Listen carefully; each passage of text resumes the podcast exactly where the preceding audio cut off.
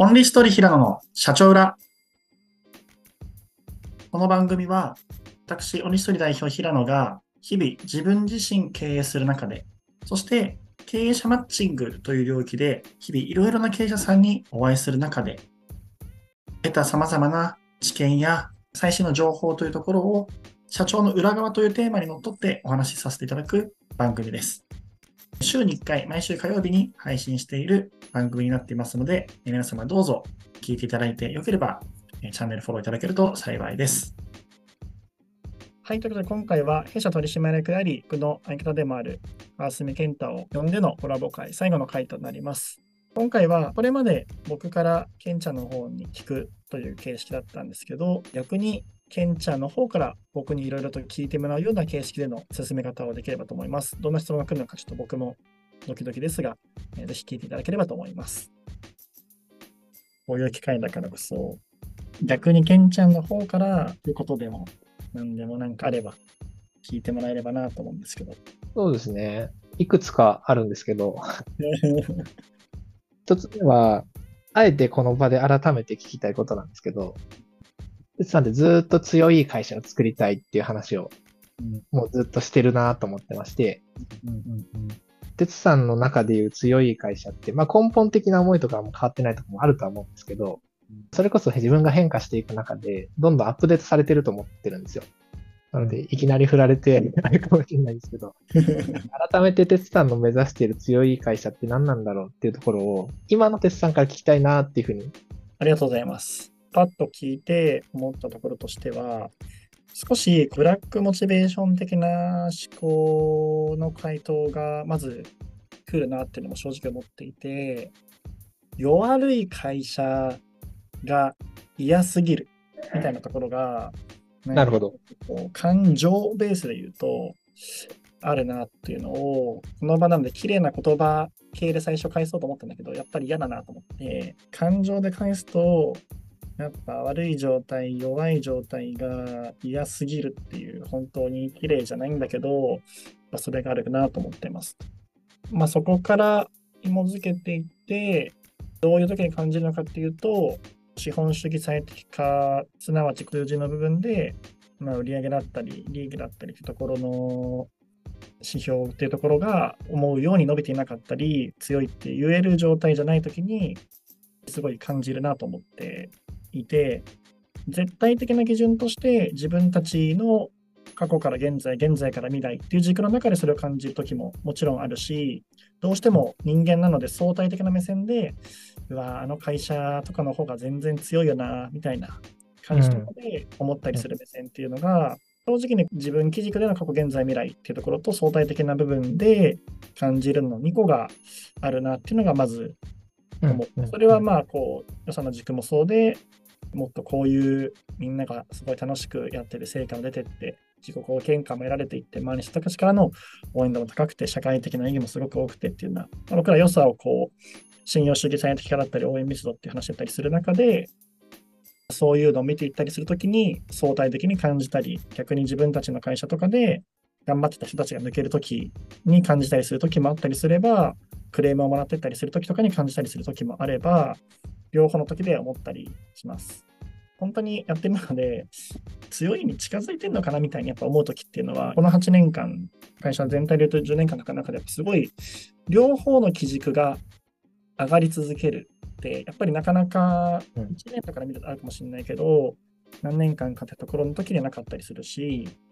この時点で今思ってたりするのは、誰から見た強いか。例えばじゃあ、従業員から見ていった強い会社と、株主から見ていった強い会社と、うんうん、お客さんから見た強い会社とっていうところの時に、やっぱそれぞれの視点の人たちから見ていった時に、まあ、求められるものや、自分がどう感じたかっていうところの部分がどうしてもベースになってたりする中で、やっぱり全員の人から中長期間で強いと思われ続けるのって、こんなにも難しいんだなってこととかは、うん、やっぱりやる中で改めてすごい感じたりしているなというふうに思っています。まあちょっと質問とそれてしまったかもしれないけれども、まあ今はそんなことを感じ考えております。答えになってなかったら全然話しますが。うん。ええ弱い状態が嫌すぎるっていうのは確かにめっちゃわかるなって思います。他には何かございますか？さっきのナンバー2としてみたいなところ、逆質問になっちゃうかもしれないですけど、うんうん、なんか哲さんの中でもそれこそいろんな経営者さんとか、かなりレベルの高い方々と会う中で、うん、僕って正直大学からそのままオンリストに入ってますし、しようって言っても経歴もオンリストにしかないですし、ゼロから一緒にやってきたみたいな感じだったりするんで、逆にナンバー2とか CO とかで、なんかこういうちゃんとした人入った方がいいんじゃないかみたいな話とかももらうことってあったんじゃないかなとかって思ったりするんですけど、そういった時にどう感じたのかなとか、逆質問的になっちゃうんですけど。まず、実際に経営者の間でこう行われる会話みたいな時に、よくあるのが、会社のフェーズごとにこう変わっていくべきだよねみたいな論って結構あるかなと思っていますと。うん、まあ、よくこう初期のメンバーのところの中でそこだけでやってしまうというところではなくて、フェーズが変わっていったら、それは例えば求められるロールが変わっていったり、じゃあそうしていったりする中で、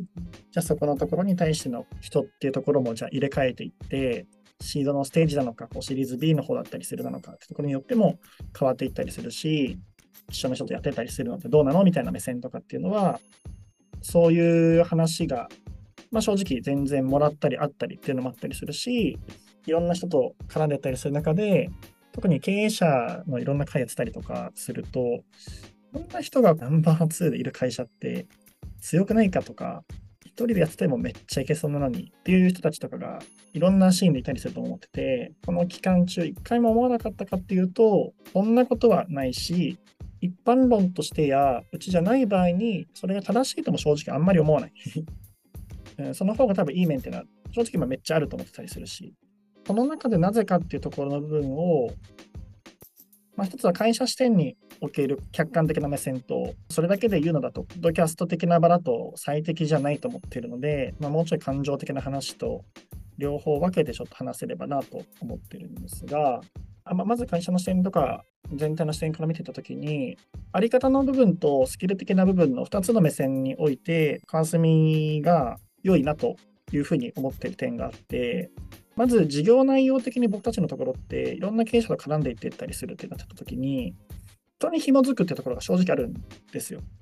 で、じゃその中で、そうだな、まあ、担当とかってところは正直変わったりするところも一定起きてたりすると思うんですけど、例えば川澄のところのポジションの人が変わっていったりすると、お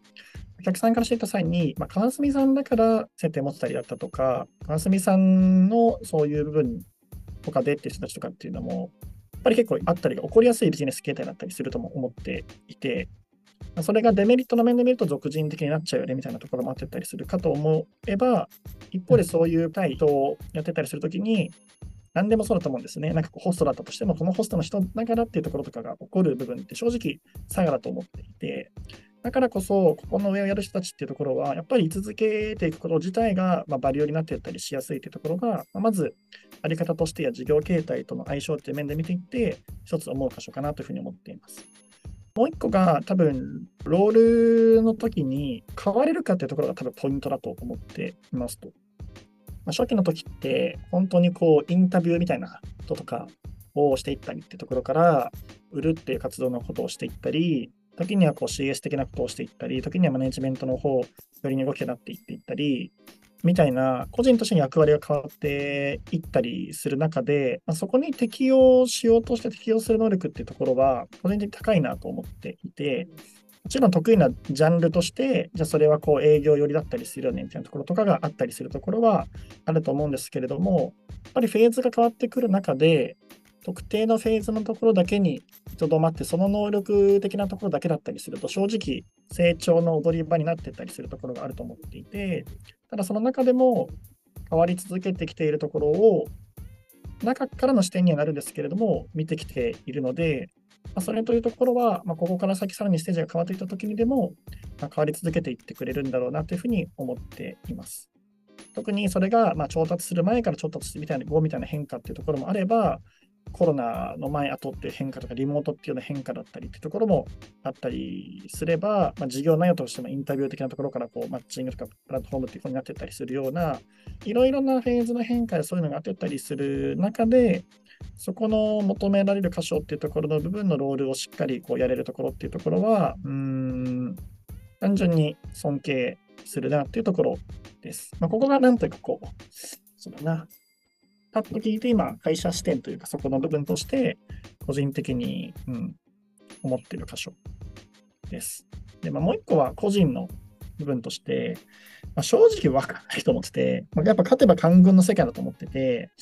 ずっとやっぱり同じ人たちとやってってうまくいってる経営者もめっちゃいるし、一方でこうフェーズごとにどんどん変えていってたりしていってやってる人たちもいて、正直言ってこれはもうマジでわかんないし、これで俺らがうまくいかなければ、まあ、だからこうやっぱフェーズごとのこれがあってて、そういうので、そういうなってて、それは情だよねみたいな感じになってたりするし、それで俺らがうまくいければ、うん、いやまあなんか正直言って、それのところっていうところは、やっぱ平野さんたちっていうところは軸を貫いたねみたいになってて、なんかね、どっちやねんみたいな。ある時は、こう臨機応変さやそれや変わることが大事って言いながら、ある時は軸だって言われながら、結局うまくいくかどうかがもうピンなその世界だったりするんで、もう常に証明するしかないと思ってるんです。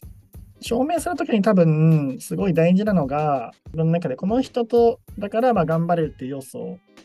や感情だったり、やっぱりそういう存在がいてくれることが、やっぱ自分にとっての正直助けになっているし、自分が気持ち悪さになってるときに最後踏ん張らせてくれてったりっていう部分があるし、なんか一番近くでずっと信じてくれてる人を出せる責任があるなって思うし、出せたいというウィルがあるし、何を喋ってるのかよく分かんなくなってきたけど、まあ、結婚でも何でももうやっぱそうだと思っていて、その人が全何十億人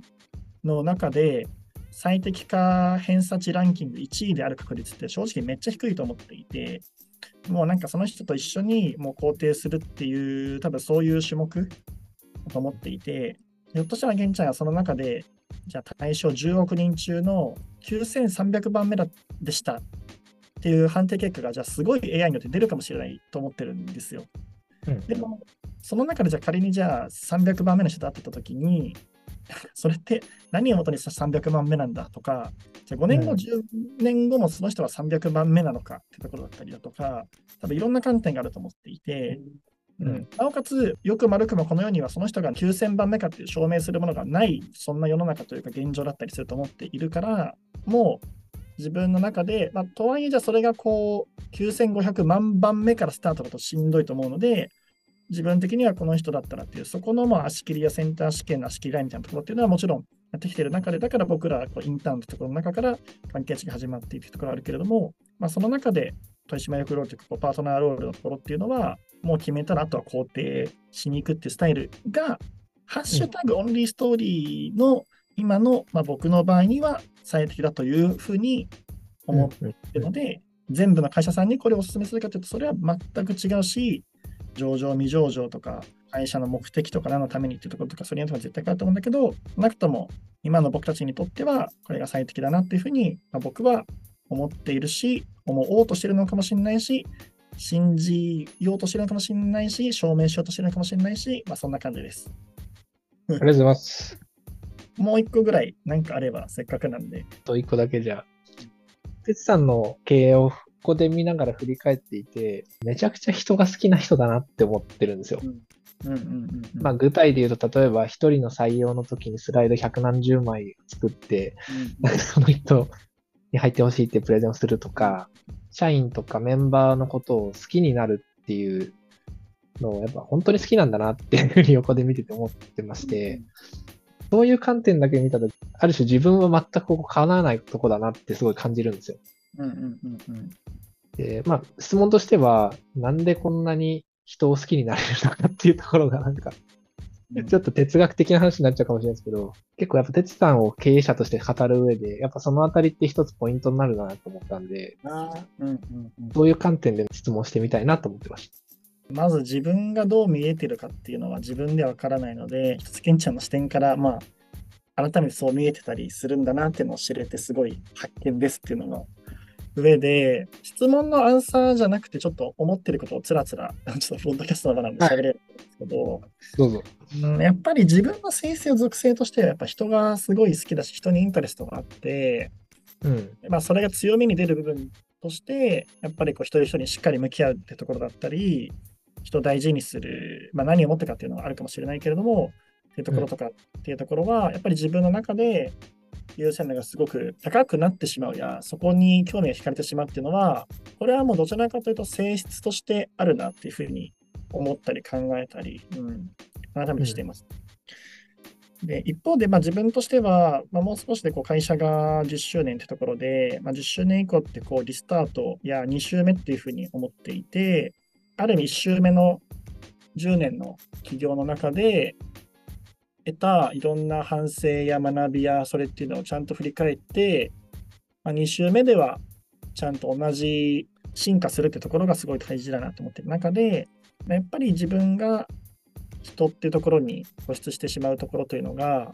悪いサイドで出ていって、例えばもっと仕組みで解決するべきだったりっていうところがあっていったり、俗人っていうふうになってしてしまっていたり、それがオーダーメイドという名のもとの規律不足みたいなところになってしまっていたり、やっぱりそういう部分っていうのはすごくあるなと思っていたり、人に対しての執着心があってしまったりっていうところとかが、時に適切な成長カードを妨げていることもあったし、時にそれによって幸せにしきれなかった人たちっていうところもいるのが正直なところだし、人を大事にするっていうこと自体が悪いっていうよりも、それがこうミクロに行き過ぎてしまったりとかっていうところではなくて、まあ、もう少しちゃんと全体最適でっていうふうにしきれなかった部分っていうところは、まあ、正直反省課題としてあるなと思っています。改めて答えると、経営者ぶったりなんなりとか、こうだよとか言いつつも、平野哲也個人としては、やっぱり人が第一だなって思いはずっとあるし、でも一方でじゃあ、それで情に流されたような判断だったりっていうところとかをしてしまうっていうところの部分っていうところは、強い会社を作るっていう視点からしたときに、やっぱり最適化じゃないっていうところとかをすごく痛感した1周目の10年でもあったなっていうふうに思っているので、良さを残していきながら、でも自分としても、うん、変わってきているなっていうのをすごく感じているので、なんか昔だったらもう、人が1人抜けるたびに、ずっと3年付き合ってた彼女と別れるかのようなダメージを受けてるところが、まあなんかそこに対していろんなこう、もちろんその濃淡ってところがあれど、に対してこういろんな捉え方っていうところや自分の中での分別の付け方であったり、うん、とかができるように、それがいい面も悪い面ももちろんあると思うんだけれども、やってきた点は自分の変化かなと思ったりしています。うん、ちょっとそれぞれなるままに話してしまいましたが、そんな感じです。その変化はすごい感じてます。ありがとうございますといいのかありがとうございます。質問はこれぐらいにさせていただきます。最後にじゃないですけども、今日の話してみたいな感想と、ね、まあ、誰に向けて届けたいかなっていうのを考えたときに、仕事をしている中で、ちょっとこう、今、辛い人たちっていうところの人たちが、まあ、なんだかんだ結構、世の人たちでも多かったりすると思ってるので、何か悩んでたりする人たちとか、そういう人たちに向けてのなんか一言メッセージとかあれば、もらって、今日締められればと思います。自分自身で作った言葉の中で、自分の中の名言というか、なんだ、大切にしてる言葉がいっぱいあるんですけど、まあ、その中の一つに、すべてのご縁は絶好のタイミングで訪れるっていう言葉がありまして、で、このご縁っていうのはもちろん人との出会いっていうところもそうなんですけど、なんか出来事だったりとか、トラブルとか、そういったものとも、まあ、ある種出会いだと僕は思ってるんで、